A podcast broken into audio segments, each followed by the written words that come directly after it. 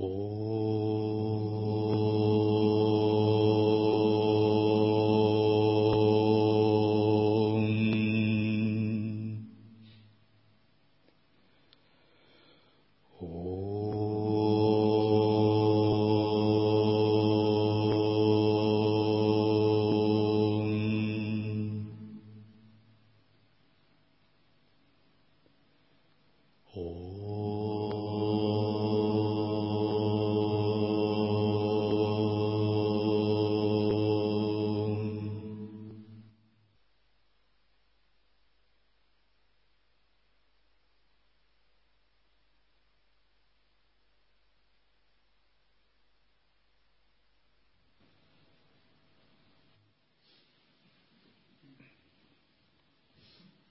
Наставление с вами Шивананда. Закон кармы. Последняя мысль, которая возникает в уме умирающего человека, определяет его будущую жизнь. В Гите мы читаем, мысли умирающего определяют его дальнейшую судьбу, о Каунтея, ибо таков закон природы. Итак, умонастроение человека в момент смерти определяет его следующую жизнь. И умонастроение часто зависит от того, через какую чакру выходит тонкое тело. Например, если праны скопились в анахаты чакре, тонкое тело выйдет через анахату и будет умонастроение привязанности – а если был практик хороший и научился интегрироваться с анахатой чакрой, пребывал а, в осознавании божественной гордости, то у него не будет настроения привязанности, а будет пхава а, всесвершающей мудрости. Подумав в момент смерти отчая, ты, если жил благочестиво, в следующей жизни можешь стать управляющим чайной плантации – если же ты много грешил, то рабочим на ней. Наши мысли в момент смерти определяют то, чем мы занимались в течение жизни. Важно всегда помнить об этом. Был один человек, который э, любил критиковать, вызывать чувство вины у других, нарушать самаю и как-то так, задумавшись о нем, откры... о нем, открылось мне его вариант будущей жизни. В аду. Но не страдающим в аду, а демоном, который наказывает грешников в аду. И ад представлял собой такое, как бы, море или озеро из черной воды. И грешники там по шею вот так находились испытывали большие именно душевные, не телесные муки. А этот демон в аду был таким могучим, большим, как бык. И он передвигался, наступая на головы этих грешников, как бы легко перепрыгивал по этому озеру.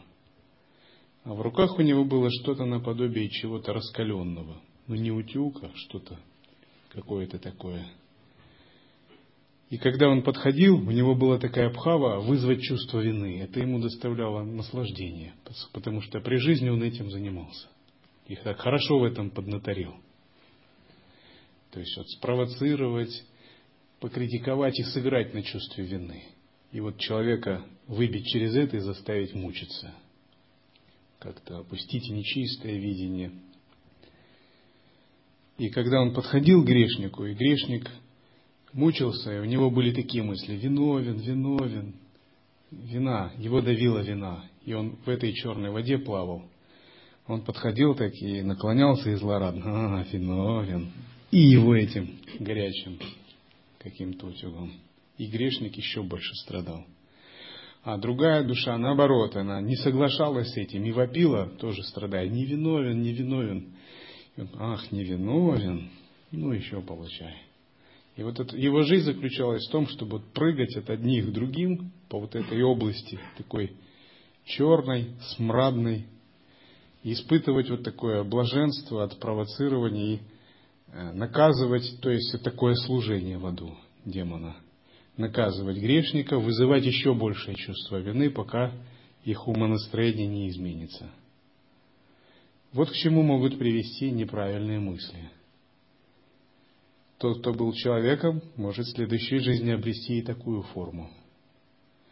И вряд ли такой человек при жизни он такой себе, такое будущее рисовал, так? Тем не менее, невнимательность и ошибки могут приводить к таким результатам.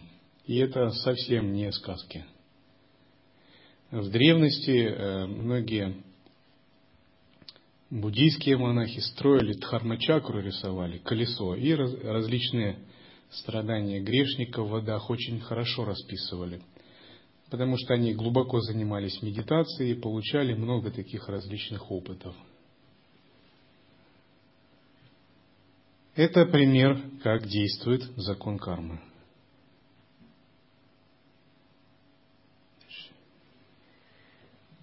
Пьяница в момент смерти будет думать о вине, а развратник – о женщинах. Я видел умирающего любителя нюхательного табака. Он был без сознания и делал движение, как будто хотел поднести к носу понюшку табака. Несомненно, его одолевали мысли о табаке. Царь Бхарата однажды подобрал в лесу олененка и приручил его. Постепенно в нем развилась привязанность к этому животному. Когда пришла смерть, Бхарата думал об олененке и потому в следующей жизни стал оленем. В Индии принято нашептывать в ухо умирающему имена Бога, такие как Хари, Ом, Рама, Нараяна и Кришна. Это делается для того, чтобы напомнить умирающему об имени Бога и его прекрасном образе, и тем самым помочь ему достичь блаженной духовной обители. Однако, чтобы в момент смерти вспомнить о Боге и Его святом имени, Необходимо в течение многих лет регулярно практиковать джапу и медитацию.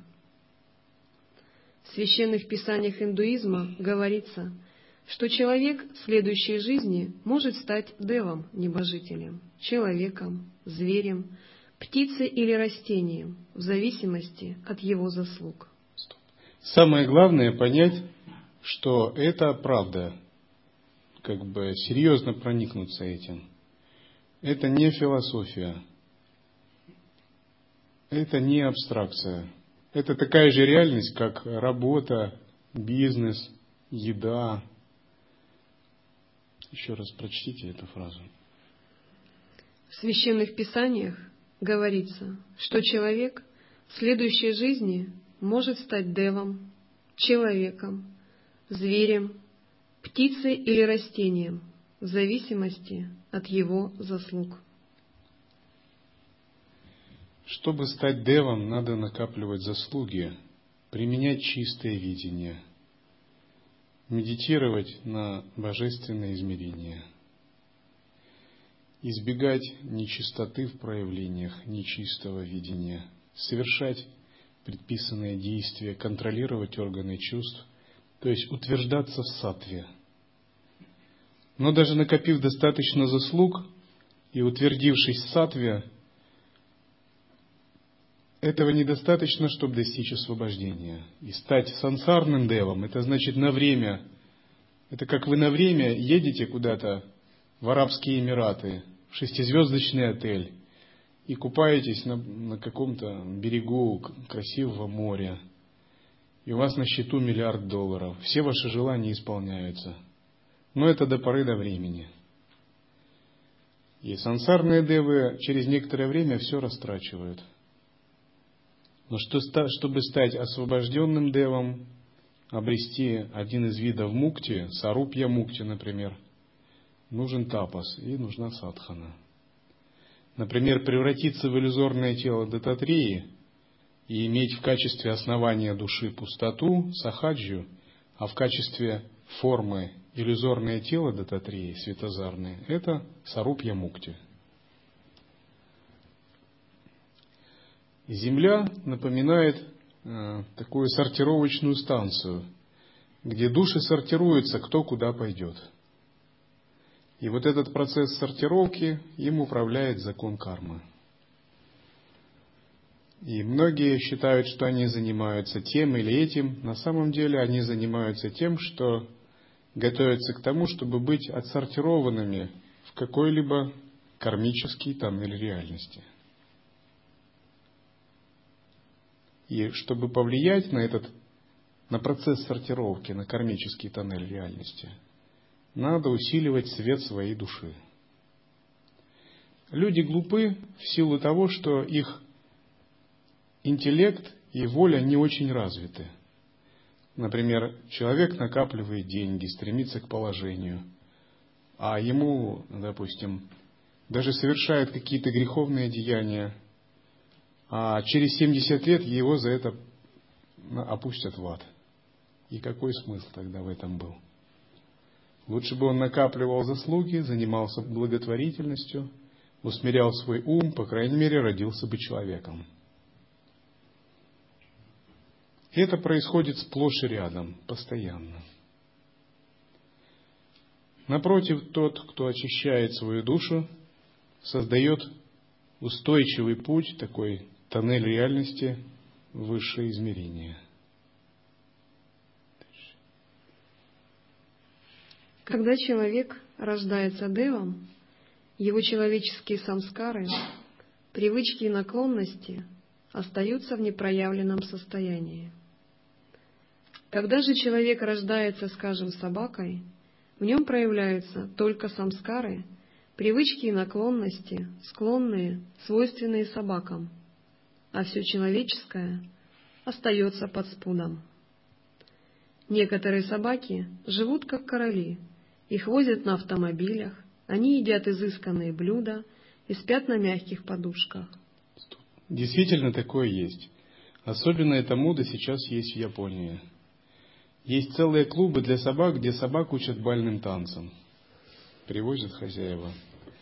И есть девушки некоторые, которых э, коляски, а в колясках, ну, подростки, собачка. Не ребенок, а собачка. Это проявление заслуг таким образом. Есть гостиница для собак, когда богатый хозяин уезжает в отпуск, он приводит, и там многокомнатный вольер, уход, трехразовое питание, гувернантки, э, официанты для собак – если собакам хорошо оплачивают, то за ними убирают, приносят официанты во фраках. Очевидно, было достаточно заслуг в прошлой жизни, но именно вектор сознания сместился при перерождении в собачье тело. В прошлой жизни они были людьми, но деградировали до положения собак. Тем не менее, у них еще остался небольшой запас хорошей кармы, и поэтому с ними обходятся как с людьми. После смерти физическое тело, состоящее из пяти элементов, отпадает, как сброшенная змеей кожа. Остается только внутреннее астральное тело линга шарира, которое состоит из девятнадцати татв – пяти карма индрий, рабочих органов чувств, пяти джняна индрий, познающих органов чувств, пяти пран, потоков жизненной силы, будхи — сознания, читты — ума и аханкары — эго. Это астральное тело сначала попадает либо в рай, либо в ад, а потом, либо же сразу, воплощается в новом физическом теле. Именно в астральном теле запечатлена вся информация о нашей карме. Астральное тело существует до тех пор, пока мы не обретаем знания о своем истинном «Я». Астральное тело можно представить как сгусток образов. И вот каждый человек, если на нем сконцентрироваться, представляет как бы такой облачко или сгусток образов, которые очень движутся быстро – и за короткое мгновение можно узнать о человеке очень много. что он делал, его настроение, его мысли. Это как вы вступаете в мысленный контакт с этим сгустком образов. И на высокой скорости к вам интуитивно приходит такое понимание. И если рассматривать группу людей на астральном уровне, то это не группа тел будет, а группа таких информационных облаков. И каждое облачко – это один человек. И они все быстро вибрируют, и они насыщены различными образами. Образы снаружи связаны с физическим миром. Образы внутри поглубже связаны с душевными переживаниями и мыслями. Настраиваясь на любое такое информационное облачко, можно видеть как бы весь срез души человека. Безошибочно, поскольку мысли не утаить. Но внутри этого облака образов есть чистый свет –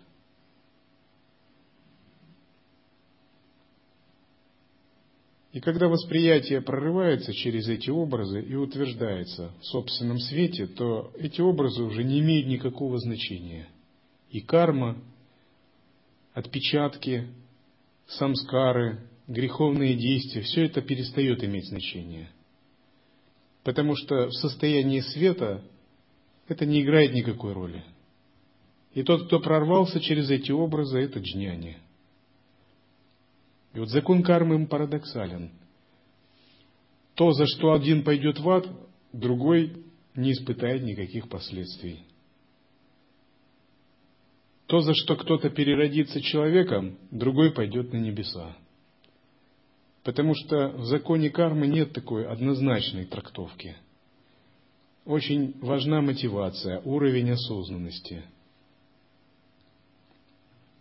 для джняни самскары не имеют значения.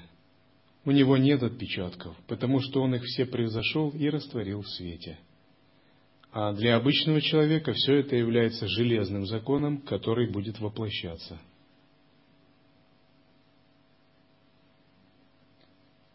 Считается, что после смерти иногда душа в промежуточном состоянии видит такой мост.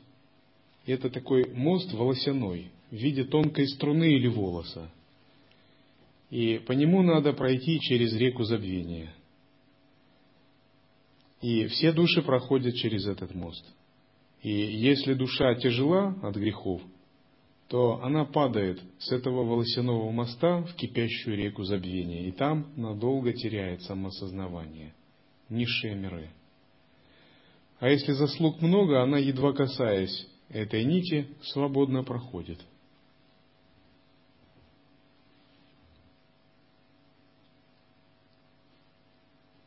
Был такой Дурваса Муни, известный риши, который отличался таким гневливым нравом. И однажды Дурваса Муни сказал своей супруге, она сказала, что ей далеко идти, и нужно обходить реку. Он хорошо пообедал. И он сказал, подойди просто к реке и скажи, что мой муж сегодня постился, и река разойдется. Жена удивилась таким словам, подошла к реке и сказала, «Силой тапоса моего мужа, Риши Дурвасы, что он сегодня постился, я пройду через реку». И река расступилась, она прошла. Дурваса Муни ел и ел много в этот день. Но на самом деле джняни в нем ничего не вкушал. То есть никаких отпечатков не было – вот так действует джняни. Никаких действий не было, поэтому его слова были абсолютно правдивы. Когда джняни говорит, что бы он ни сказал, правду, ложь, эти слова правда. А когда обычный человек говорит, он может говорить правду, все равно это ложь. Вот такая логика. Это где-то человек решил, встретил Бога и сказал, докажи, что ты Бог давай я буду зажимать пальцы за спину и показывать, и ты будешь угадывать сколько. Он сказал, два, Бог сказал, два, там, пять, пять, четыре, там, четыре, там, два, три, там, или четыре, три, семь, все сходится. Он думал, как же его. А потом он зажал один сначала, одну цифру, а потом раз быстро переменил. И Бог сказал там, восемь. Сказал, а неправильно, смотри. И он думал, все будет как он придумал, а смотрит, у него на одной руке шестой палец вырос. То есть неважно, Бог не лжет. Если надо, на, на руке вырастет шестой палец, но будет именно так, как он сказал. То есть слова Джняни не бывают лживыми, потому что он пребывает в истинной природе реальности. Все, что не сказал, сбывается. Вот, например, если Джняни пребывает в глубоком присутствии, и он э, скажет, например, что-то совершенно несуразное, того, чего быть не может. Но если он скажет это с верой и полнотой пхавы, мир перевернется, но так оно будет. И так оно все произойдет. Это сбудется. Когда же обычный человек говорит, даже если он говорит правду, все равно эта правда двойственная, основанная на иллюзии и не особо недалеко ушла от лжи.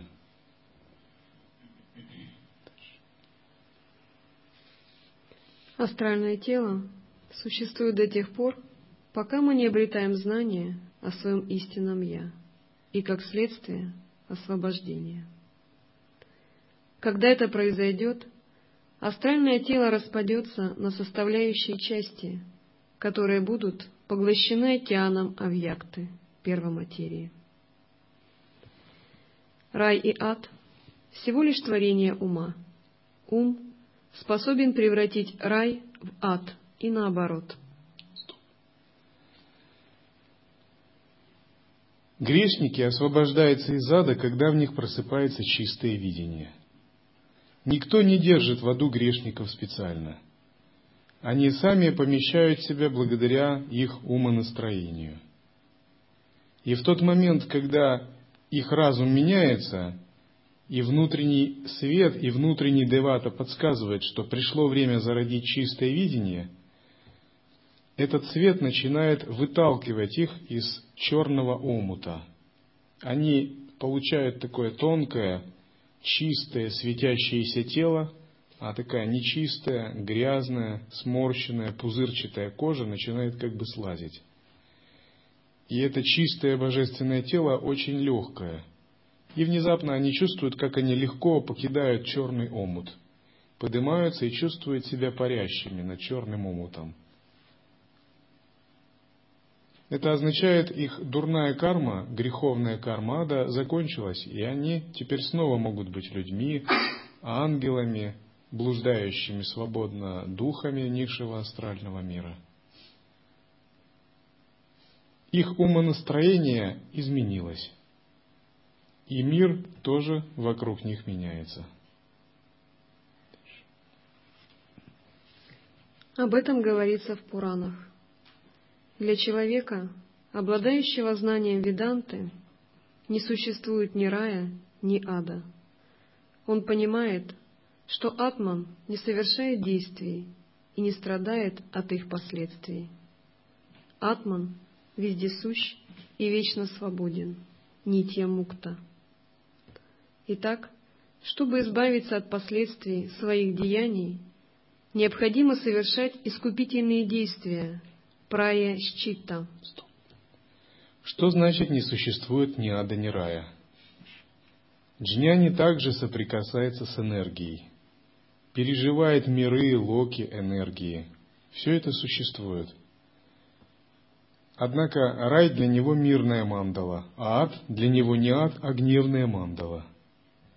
Все для него предстает как мандала, а джняни предстает как божество в ней, на относительном уровне. На абсолютном уровне он пребывает вне всяких проявлений, вне формы, имени, цвета и восприятия. На уровне проявления энергии он вездесущ и где угодно проявляется в чистом измерении, как божество. И все видится не раем и не адом, а игрой энергии Абсолюта, чистой, спонтанной, игривой. Где-то это гневная энергия, где-то радостная, где-то мирная. Но все это игра.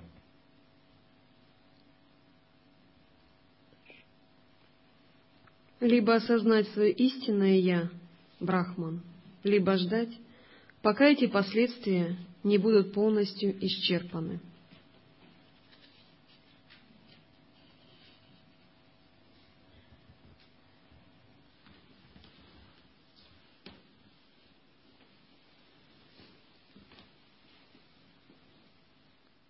Oh.